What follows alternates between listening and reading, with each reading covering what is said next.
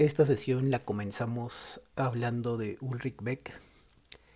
Bueno, Ulrich Beck es un autor de origen alemán, sociólogo, eh, profesor en Múnich y en la London School of Economics. Él tiene eh, obra importante en términos del riesgo como concepto en la sociología.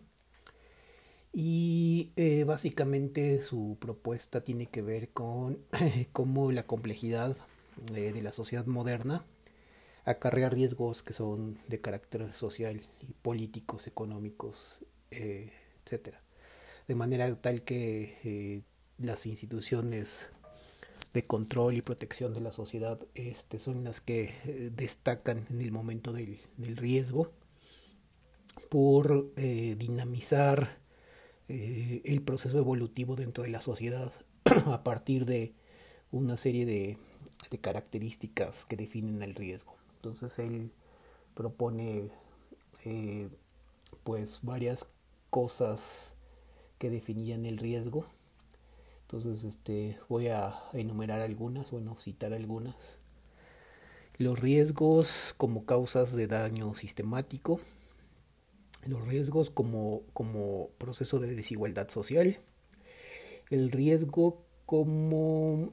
eh, la relación de causas entre oportunidades de mercado y negocios, eh, de manera que en estas oportunidades eh, y negocios acarrean riesgos. El riesgo también como una, una forma de búsqueda de legitimación en términos de la movilización social, eh, como vacíos en la política y en las instituciones. También este, el proceso de desencantamiento social que ocurre de los 60, 70 hacia el siglo XXI también este, implica un aumento de condiciones de riesgo. Otro es la desvinculación de las formas tradicionales de la sociedad y la reivindicación del individualismo o de la individualización. Es otro, otro, otra de las fuentes del riesgo. Otra más es eh, las situaciones de clase que determinan la conciencia. Eh, entonces el ser histórico en ese caso condiciona riesgos en el sentido de que esta conciencia aporta el, significado a la sociedad y al agotarse este o haber la necesidad de una nueva forma de colusión social o de pacto social implica riesgos. Otro es la incertidumbre como una forma de tratar con lo impredecible eh, con las amenazas. Y entonces para Beck este, este tema de, del riesgo implica que la reflexividad de la sociedad eh, tiene la necesidad de proponer este, la ubicación del riesgo como un factor de evolución. Bueno, otra, otra de, las, de las tematizaciones de Beck, este, más allá de esta primera caracterización del riesgo, tienen que ver con eh, su ascendencia en cuanto a la, a la sociología. Entonces, un poco el frame o el marco en el cual él se ubica está dado dentro de la sociología reflexiva, con gente como Giddens, Bauman, Scott Lash, etc., donde es una forma crítica respecto del posmodernismo y una parte de su pensamiento tiene que ver con este cómo esta sociedad posmoderna entraña riesgos desde el punto de vista de la supervivencia de la especie y entonces eh, un sistema cualquiera que este sea hablando de complejidad tiene que ser evaluado en términos de la rentabilidad al correr riesgos de incertidumbre. Entonces muchos de los determinantes de la seguridad o de, la, de los procesos ecológicos en relación a los entornos tienen que ver con la necesidad de ver cuál es el margen de peligrosidad este donde la seguridad o la rentabilidad o el marco ecológico no da coberturas para la especie humana. Entonces, un poco es la búsqueda del sistema por encontrar los límites que le permiten obtener beneficios y encontrar la racionalidad de la cual depende, que esa es este, la parte importante en Beck. Beck también habla de cómo este, los procesos de individualización son formas de someter a riesgo. Y en ese sentido eh, la individualización tiene que ver con fenómenos que van más allá de digámoslo así, lo individual o lo que es unipersonal para hablar de cómo se relaciona esta individualización con problemas de crisis financiera, terrorismo, guerras, eh, catástrofes ecológicas, etc. Bueno, eh, a Beck le conocemos este, algunos libros que son interesantes y que tienen que ver con eh, un marco de relaciones que pues son interesantes para la sociología, pero que para el concurso de, la relaciones, de las relaciones internacionales nos eh, ceden una serie de conceptos que pueden ser de carácter metodológico para aplicarlos al análisis. Y ese es creo que el punto de gravedad de la lectura que vamos a abordar hoy día con con respecto de Ulrich Beck. Por ejemplo, tiene un libro que se llama La Europa Cosmopolita, otro libro que se llama Modernización Reflexiva, eh, donde está Giddens y Scott Lash con él. Luego tiene eh, otro que es Poder y Contrapoder en la Era Global, las políticas ecológicas en la edad del riesgo. El que vamos a revisar hoy es el que es la globalización, falacias del globalismo, respuestas a la globalización. Está otro sobre el terrorismo y la guerra. Eh, otro sobre democracia eh, y la democracia y sus enemigos. Otro más que tiene que ver con eh, la sociedad del riesgo global y la sociedad del riesgo mundial. Este, bueno, muchos de estos textos abordan este concepto como centro de gravedad. Un poquito su biografía marca algunos detalles sobre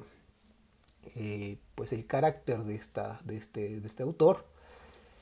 Y pues bueno, esto como un modo de introducirlo y de tematizar. Bueno, en este libro de qué es la globalización, vamos a remitirnos a la página 73, este, en una parte que se llama Lógicas, Dimensiones y Consecuencias de la Globalización. En este texto, eh, Beck este, lo que nos hace es un pequeño eh, tour de force, nos lleva hacia muchas concepciones de la, eh, la significación el significado de la globalización.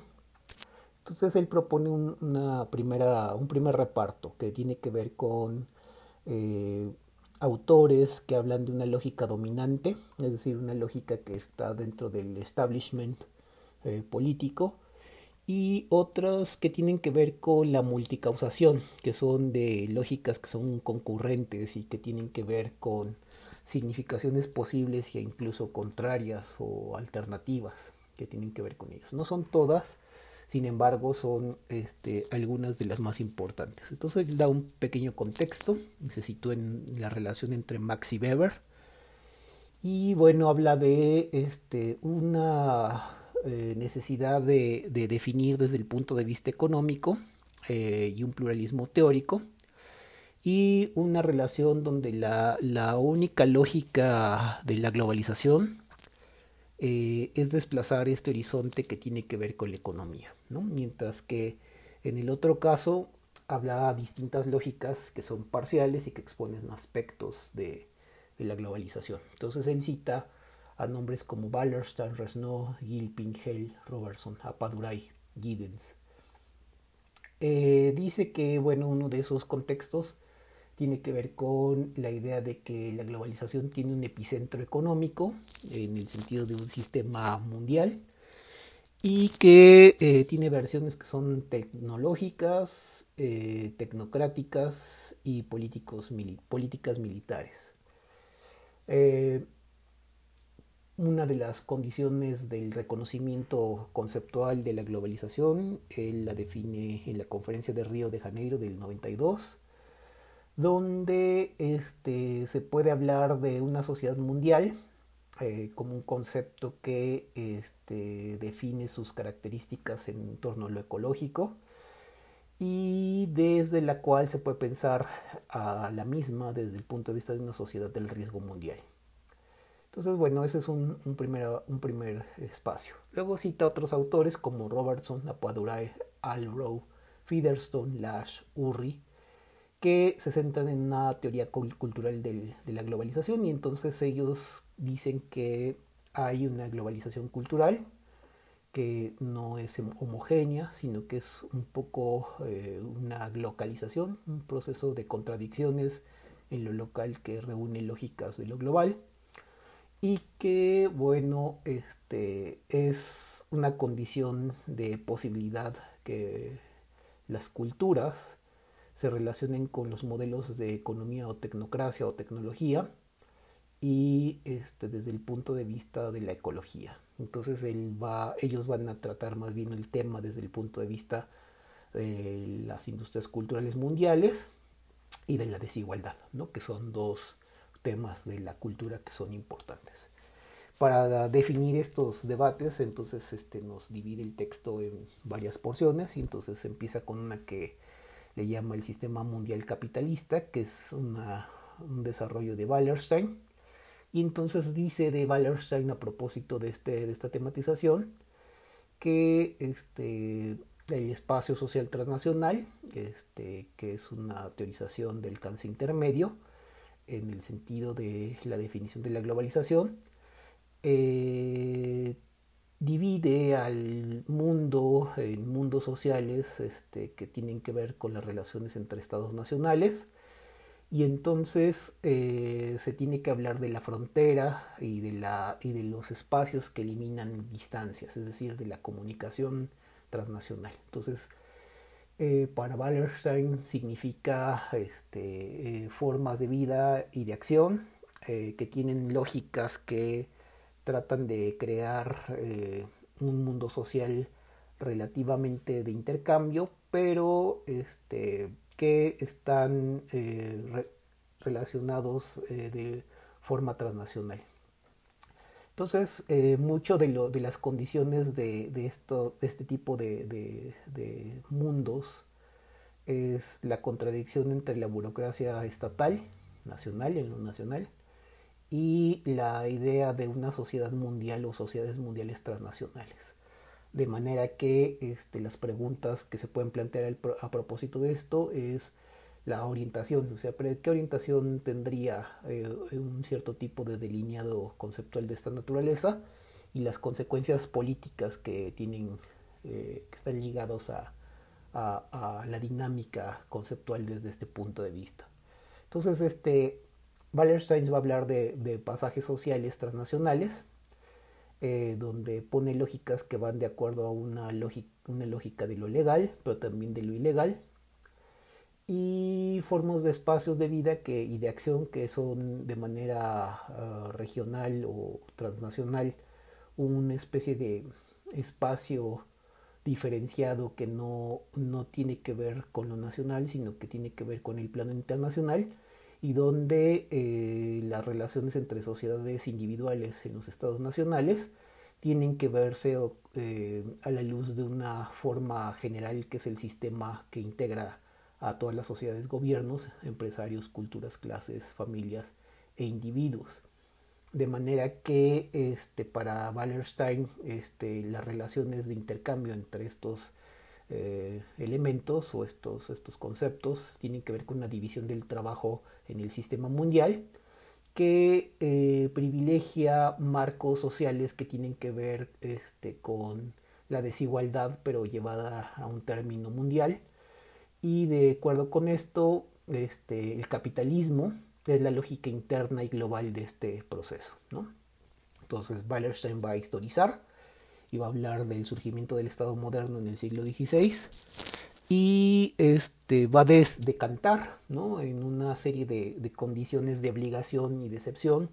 eh, que han trazado las líneas de la economía mundial capitalista de acuerdo a esta historia de la constitución del Estado este, moderno europeo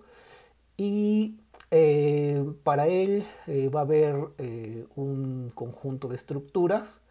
que tienen fuerzas que estructuran el funcionamiento del mercado capitalista y del Estado, donde el trabajo, la explotación, divide en clases o fases de espacios este, que están en la, en la totalidad del sistema, que son la semiperiferia, los centrales y los periféricos. Es que son un criterio de demarcación este, espacial que supone controversias históricas eh, que tienen que ver con eh, la geografía económica y la geografía política, donde el mercado global y el espacio económico mundial eh, constituye este, la forma del proceso de los estados y de, las identidades nacionales, pero que este, tienen que ver eh, o tiene que verse como esta segmentación eh, del sistema mundo eh, muestra ah, procesos de acumulación de riqueza y procesos de acumulación de pobreza, una desigualdad global, este, un espacio social eh, que divide el mundo y lo integra de manera conflictiva y que es el origen de las contradicciones de la historia reciente en el sentido de corrientes y reacciones antioccidentales, antimodernas, fundamentalistas, ecologistas, neonacionalistas, eh, protocapitalistas, este, y que eh, hablan de las fuerzas que integran y desmoronan lo mundial. Entonces, para Wallerstein, el razonamiento es muy simple. Eh, la monocausalidad eh, económica o economicista tiene que verse más bien desde un punto de vista donde hay una complejidad este, que tiene que ver con la estructura, las instituciones de los mercados mundiales y de las sociedades y el Estado-nación moderno, que decanta en un proceso que denominamos globalización, este, y que el marco conceptual del siglo XX y el siglo XXI permite desarrollar no una manera lineal, sino una forma de diálogo, dialéctica que entraña este, conflictos en relación a lo cosmopolita y al desarrollo este, de, de, esta eh, territorialización dividida en tres este, segmentos. Bueno, eso por un lado. Luego se va a poner a hablar de la política post-internacional. Este, y aquí va a hablar de Rosno, Ilpin y Held. Y bueno, dice que este, para estos autores este, eh, existe un sistema mundial que tiene una fase, una forma, una estructura, eh, que es el mercado mundial eh, que se diferencia de la política internacional, donde la globalización tiene que ver con eh, no el Estado nacional o el monopolio de lo internacional, sino una política postinternacional. Y en ella existen actores nacionales y estatales que comparten un escenario con poderes globales, organizaciones internacionales, empresas transnacionales, movimientos sociales internacionales y políticos, que también de carácter eh, transnacional que tienen este, eh, formas de organización eh, que son gubernamentales y no gubernamentales, que eh, manifiestamente dan un escenario de actores y de actuaciones donde la política obedece a concepciones que este, tienen que ver con los intereses y la impresión de estas organizaciones eh, en los pueblos de los territorios nacionales, pero también en las formas de ejercicio de un poder internacional, eh, donde este, la, denominación de eh, una política exterior desde el punto de vista del Estado-nación o del Estado en el sentido nacional, eh, nos habla de las problemáticas que para el concurso nacional este, se añaden y son vinculantes a problemas globales que eh, detallan procesos sobre el derecho a nivel mundial. De manera que este, eh, temas como la corrupción, la catástrofe ambiental, implican que la globalización o la globalidad debe situarnos en un traslado de lo nacional a lo internacional, donde las iniciativas sociales, ciudadanas, este, políticas, eh, gubernamentales tienen que dar una respuesta en el concurso de, lo nacional, pero también en el concurso de lo internacional, donde este, el desafío es que eh, los conceptos políticos, que son herramientas que tienen que ver con la ejecución de acciones que tienen una implicación internacional, eh, deben de surgir a partir de las posibilidades de comunicación y autocomprensión en estos sectores, y que dependen de un diálogo por los canales eh, no solo gubernamentales o diplomáticos, sino de las relaciones eh, sociales este, entre las naciones. De manera tal que eh, hay un reparto de un poder policéntrico que no se centra en un solo punto, sino que hay pluralidad de actores, tanto nacionales y estatales como internacionales, y la sociedad global es una sociedad de estados donde eh, la diplomacia y el poder nacional son variables de una política transnacional que articula este, formas y procesos incluso este, de una política mundial policéntrica. Eh, esta política mundial policéntrica eh, tiene que ver con instituciones donde, de carácter internacional donde las oportunidades de ejercicio del poder son disputables, no hay un régimen único, sino que hay una consecución de objetivos que pueden ser enlazados en varias de ellas y que tienen siempre la idea de regir este, su acción y tener influencia sobre lo nacional estatal, de manera tal que este, es una dimensión tecnológica que tiene de la globalización, que tiene una dinámica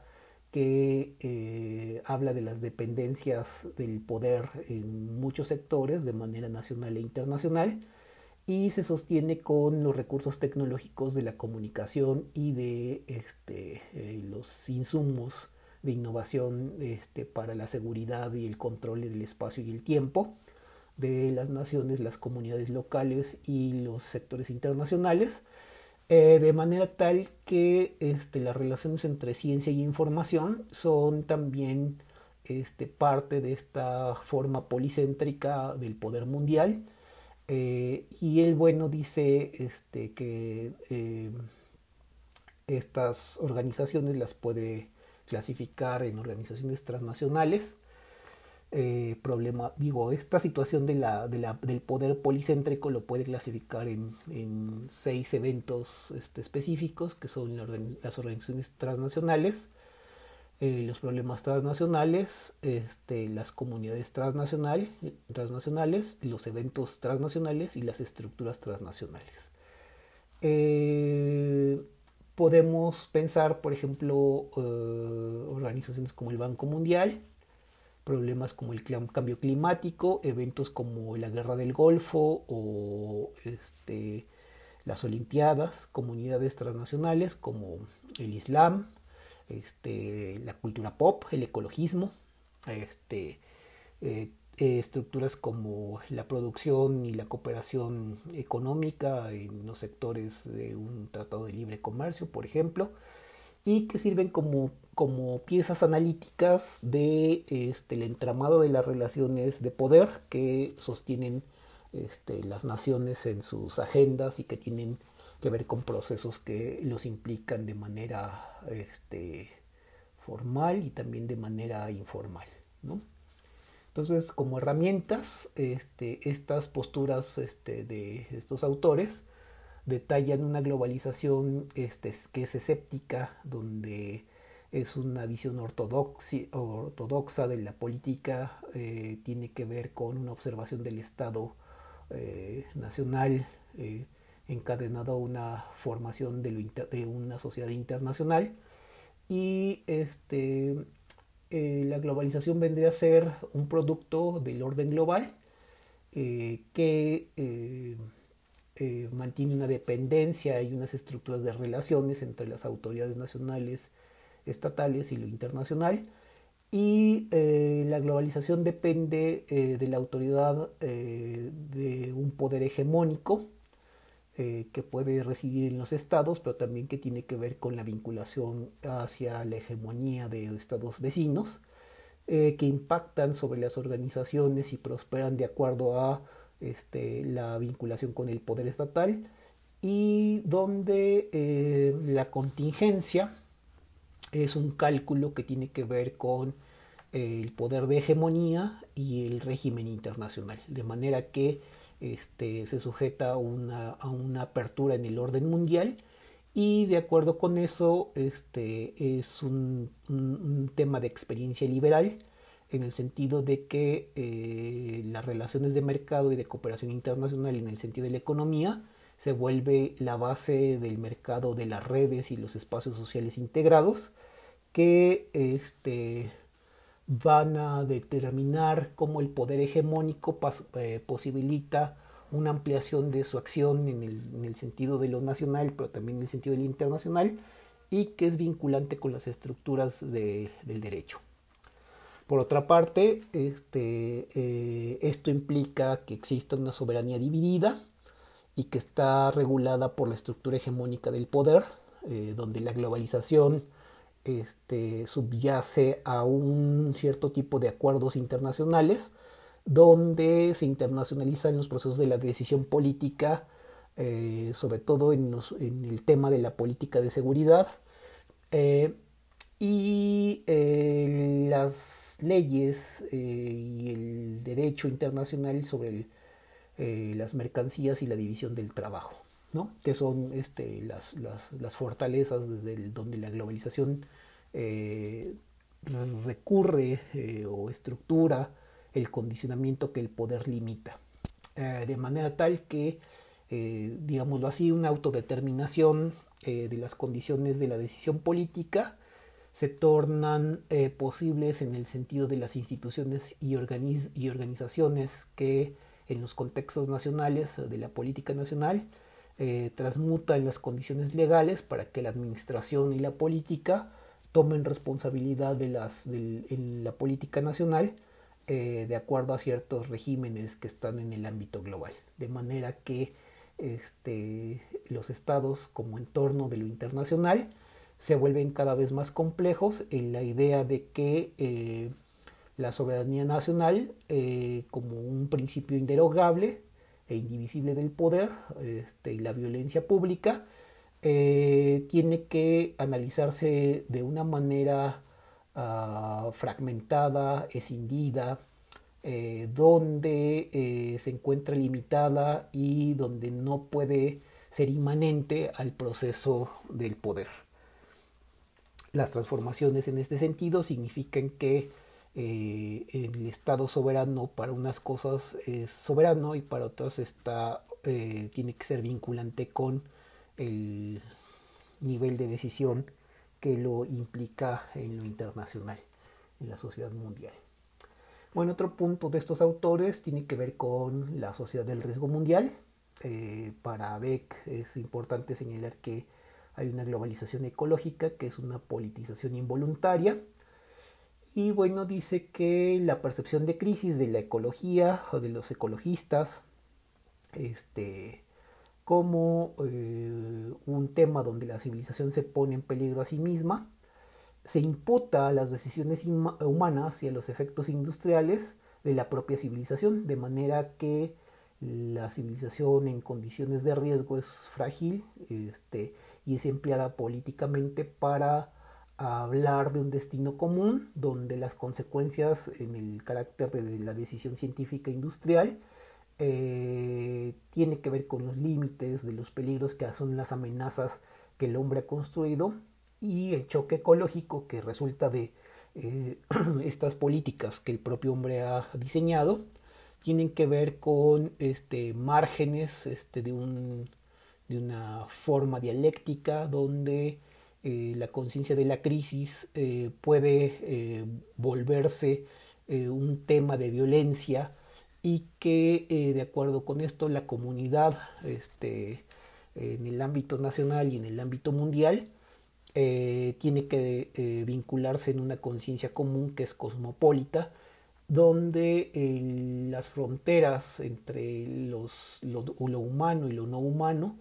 este, tengan que revisarse la luz de, qué tanto constituyen riesgos globales ciertas actividades que se ejercen sobre ellas. ¿no? Entonces es una sociedad del riesgo mundial y eh, los autores este, que está diciendo eh, Beck eh, son este, conscientes del, tipo de condiciones que implica lo ecológico y pues detalla cómo este, la teoría de la sociedad, de la sociedad del riesgo mundial eh, sería un concepto metodológico con respecto del conflicto de riesgo. El conflicto de riesgo tiene que ver con lo que a espaldas del hombre eh, son peligros que no son deseados, desmentidos o reprimidos y que las pugnas por los recursos estratégicos eh, llevan a consecuencias no buscadas y que tienen efectos políticos, de manera tal que el riesgo consume su propio riesgo eh, y eh, tenemos procesos que pueden ser evolutivos o procesos que tienen que ser, que tienen que ser analizados como promesas donde hay un vacío de la operatividad táctica de, de, la decisión política y de la decisión administrativa que este bueno pues hablan de cuando algo se transforma en un peligro global, ¿no? Este, por ejemplo, él define los peligros globales en términos de los bienes y los males. por ejemplo, los daños ecológicos que son condicionados por la riqueza y este, los daños ecológicos condicionados por la pobreza. ¿no? Y entonces se pone a explicar Beck este, cómo la desigualdad este, constituye un problema en el orden del desarrollo donde este, la demografía eh, y la nutrición eh, junto con eh, el análisis de los recursos genéticos y la energía y el trabajo pueden abordarse como factores que tienen que ver con la constitución de un medio ambiente donde la pobreza pues se convierte en una amenaza ecológica que implica la exteriorización de los costos de producción que condicionan los daños o de daños este, de los pobres hacia sí mismos que este, eh, tienen que ver eh, o se suman a los daños medioambientales condicionados por la riqueza, eh, en el sentido de que las condiciones de pobreza se, se ponen como elementos donde en un cierto plazo implica que actores que tratan de desarrollar eh, las condiciones de vida de ciertos grupos humanos hagan acciones o implementen acciones que este, destruyen eh, la, ecología. Por ejemplo, cuando se hacen reservas eh,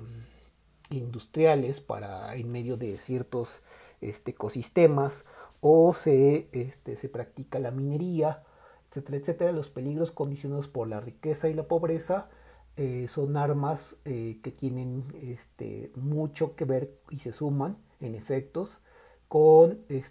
las cuestiones de cuidado y seguridad defectuosas y que tienen eh, condiciones de delimitación más allá de cierto límite. Dice Beck también que otro tipo de temas son las armas este, de destrucción masiva, este, el terrorismo o las formas de amenaza militar, que son daños que favorecen peligros este, para la interacción y la forma de repercusión de la guerra en términos de una forma de, modernización interrumpida o incumplida o daño a la infraestructura operativa de una sociedad donde se, dan, se hacen daños este, ecológicos eh, como por ejemplo eh, contaminar el agua o violencia militar hacia el medio ambiente, como por ejemplo la deforestación o los bombardeos como formas de generar este, eh, daños en, en, los cauces de ríos y eh, que a final de cuentas este, las armas nucleares o las, o las plantas nucleares que están produciendo esto también constituyen una forma de riesgo mundial por eh, pues la pérdida de confianza en la capacidad para este, someter eh, a una auditoría de operatividad este, que tenga un compromiso con lo ecológico. Bueno, este, por último, bueno, no por último, este, más adelante va a hablar de un tema que tiene que ver con la, las paradojas de la globalización cultural. Y aquí, este, pues, explica que hay una globalización cultural, que se trata de fabricación de símbolos culturales que, este, eh, hablan de una convergencia de la cultura global, donde el conocimiento de distintas partes del planeta implica este, una industria de la cultura global en términos de producciones que tienen que ver con la producción y convergencia de los símbolos culturales y las formas de vida. Se trata de cómo los estilos de vida de otros lugares del mundo se vuelve en un discurso de, mercado este, como una idea de una utopía negativa, donde este, los lugares más recónditos del planeta se integran a un mercado mundial eh, y que eh, en el sentido de su análisis implican un reconocimiento de la multiplicidad o una apertura recíproca, una, una imagen plural y cosmopolita de quiénes son los otros y de quién es el uno de la cultura global y este, por consecuencia las identidades y las culturas locales eh, se desterritorializan en el sentido de los productos y se desarraigan, eh, cambiándose por símbolos mercantiles, el diseño publicitario, el, el icono de la empresa. Eh, entonces el mundo tiene que comprar o consumir diseños este, de la cultura más que la esencia este, de la propia cultura. Entonces, este, en ese sentido, Beck dice que el mercado, eh, como fabricación de símbolos culturales, em, relaciona la tecnología de la información con todo aquello que tiene que ver con eh, la cultura de lo local, en el sentido de que la globalización económica tiene que ver con la maximización de,